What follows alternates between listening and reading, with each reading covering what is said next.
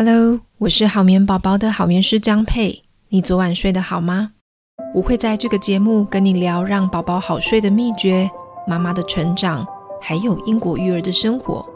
欢迎你收听今天的内容。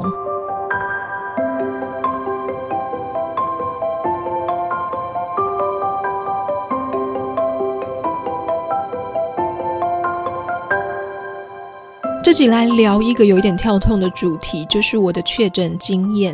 其实我本来这个月要进行一个呃比较大的睡眠主题，它是连贯性的，但是录了一集呢，我就确诊 COVID-19 哦，所以现在的声音不太适合那个主题。那刚好这阵子台湾的疫情也在爬向高峰哦，所以我我是跟 台湾同步的哦。那我干脆来聊一聊我这次在英国确诊的经验，那还有分享一下我在英国所看到的一些疫情的观察。因为我现在还在康复当中哦，所以声音还不是这么的好。那这一集的声音就请大家多多包涵喽。首先呢，我想要先感谢一位棉友哦，那他是匿名的。但是他是我们这个节目第一个赞助者。其实我开了后台的赞助功能之后，一直不知道有没有成功，所以收到的时候呢，我真的是很惊喜，也很开心。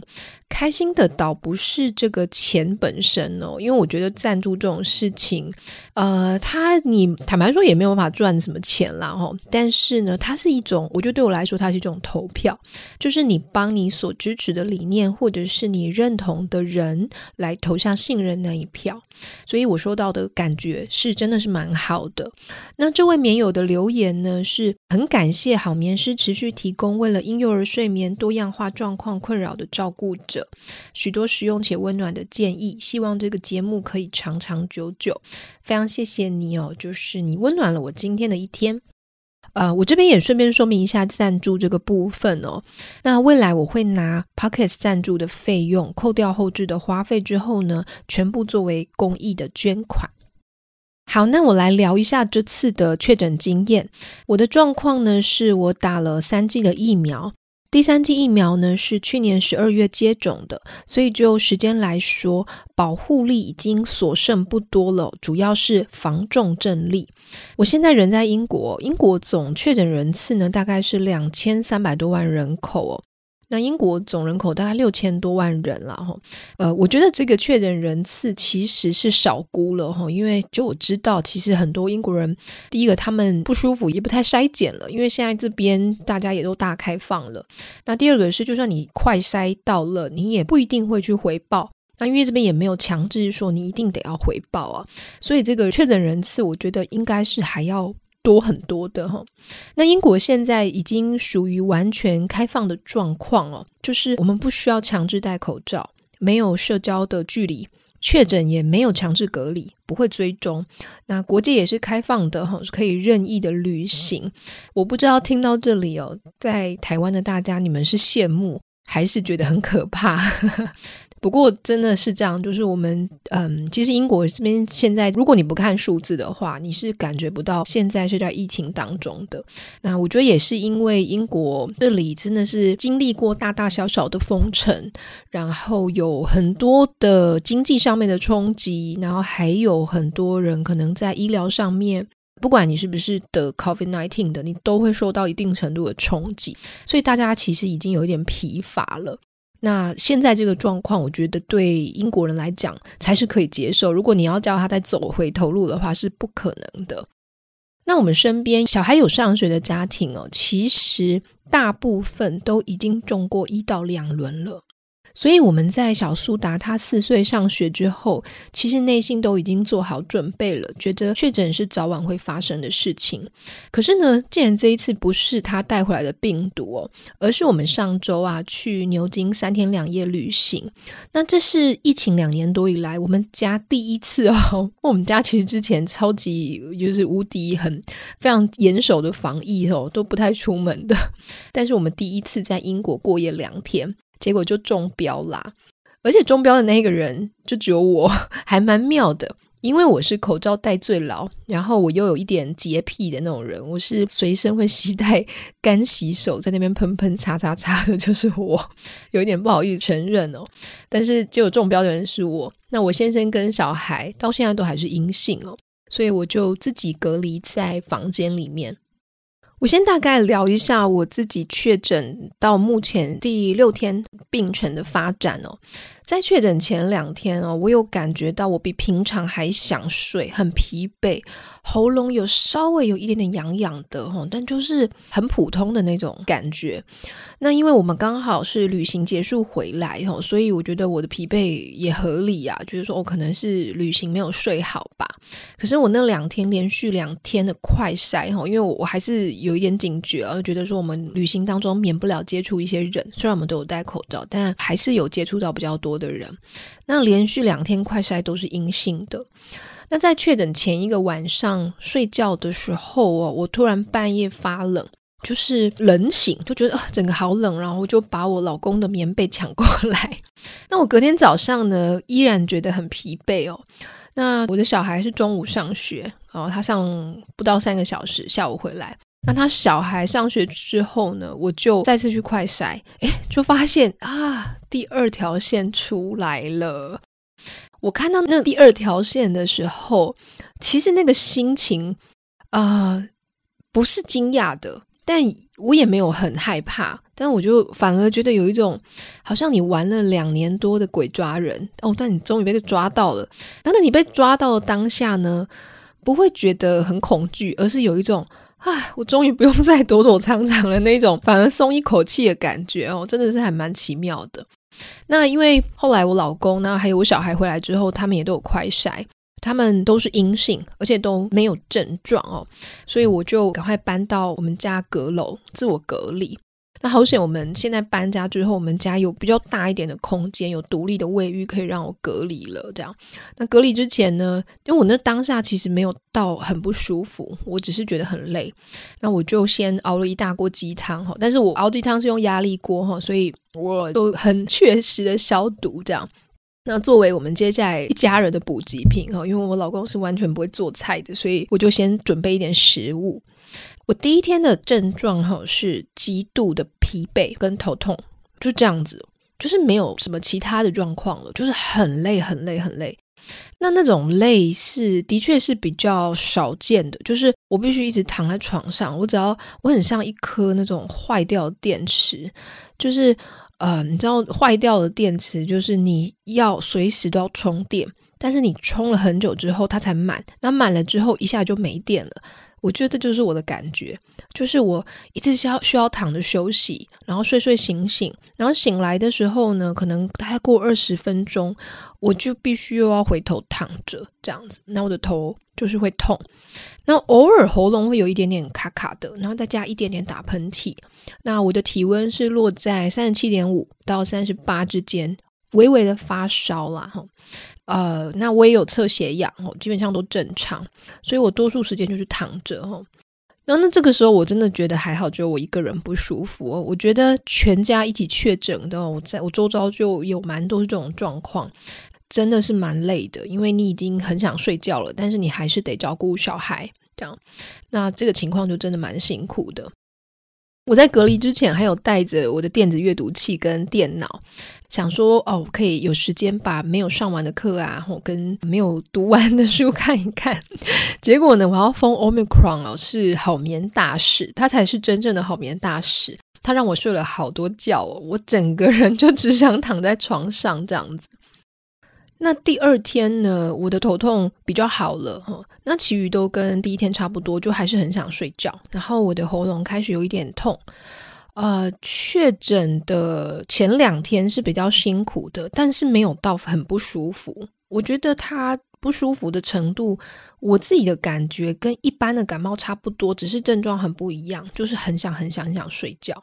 我自己大概评估了一下体力哦，那还好，我当下呃咨询客户很少，所以我就我就还是我还是如常的工作。我醒来的时间就是跟我的客户沟通，然后或是交代我先生做一点家事这样子，又继续睡了。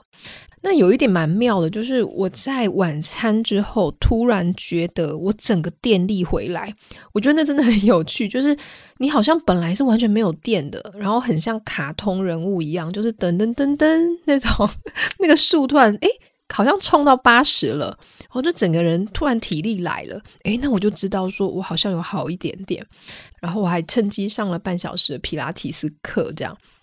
那到了第三天呢，其实我的体力已经比前两天明显好非常多，喉咙呢有比较痛一点点哦，啊，但是我基本上可以开始正常的做事情这样。不过这时候我呃苏达爸爸就跟我说，女儿今天都吃不下饭，她烧到三十九点九度，突然这样烧起来，哦，我当下真的很紧张，我就戴着口罩冲下去，忍不住哦。然后就看到他整个人病恹恹的躺在那里。然后我女儿看到我，当然很开心，因为她已经好两天没看到我了。但是我们帮她快筛之后，她还是阴性，所以我也不敢接近她。我们就让她吃了一点点这边不需要处方签的那种小朋友的退烧液，这样子，然后就让她睡了。哦，但是小苏打隔天，她整个人又活蹦乱跳，好像没事情一样。就是他呃有一点点感冒症状，有一点点咳嗽、打喷嚏这样子，然后就没有了。所以我一直怀疑他其实也因为听起来很像我其他朋友他们小孩确诊的状况，但是我们怎么筛、怎么快筛都是阴性，所以我也不敢解除隔离，就是先把它当做一般的感冒这样。那到了第四天呢，我自己的症状跟前几天开始不太一样。就是我主要是有比较像是一般的感冒，就是喉咙痛、鼻塞、鼻水、打喷嚏哦。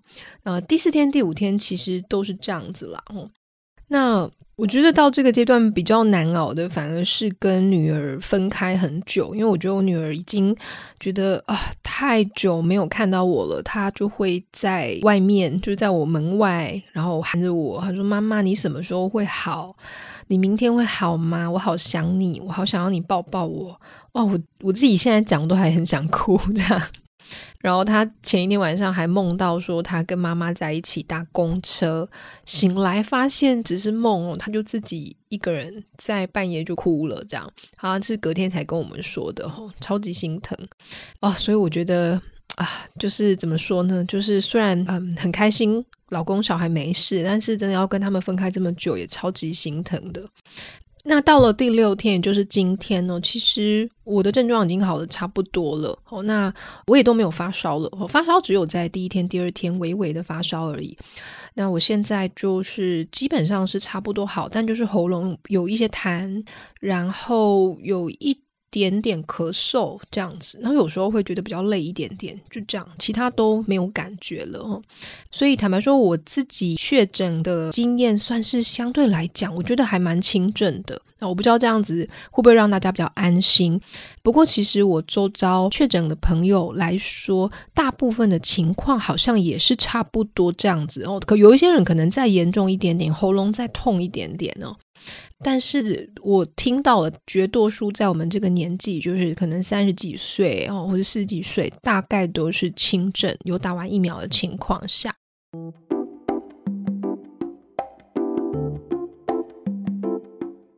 呃，在这个时间点确诊哦，我觉得是很幸运的事情哦。说真的，我其实感恩是比较多的，会让我有一种松一口气的感觉哦。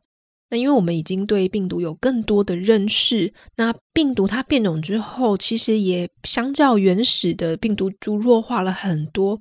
现在有疫苗可以打了，那医护人员对于重症的照护也比较有经验了。那有一些家长可能会担心哦，小孩没有打疫苗，或者是说在犹豫要不要让孩子打。我自己的女儿也还没有在英国可以打疫苗的年纪哦。不过从我身边朋友的例子哦，就是他们小孩也很多人都确诊了啦。哦，之前有一个调查哈，我忘记是哪一个报道哈，就讲到英国啊，他们在做抗体测试的时候，发现小孩八成都有抗体了，就是自然感染了哦。但是小孩子通常真的恢复蛮快的哦。那我也没有听到关于 Long COVID 的情况，或者是看到媒体特别报道这样子的情况。如果你对于要不要让小孩打疫苗很犹豫的话呢，可以看一下黄聪宁医生的 YouTube 哦。里面有一些比较科学性的解释哦，可以帮助你做适合家庭的决定。先前小苏打班上有六分之一的老师跟学生同时确诊哦，我讲的是同时哦，其他的都也是陆续陆陆续续都有确诊过了。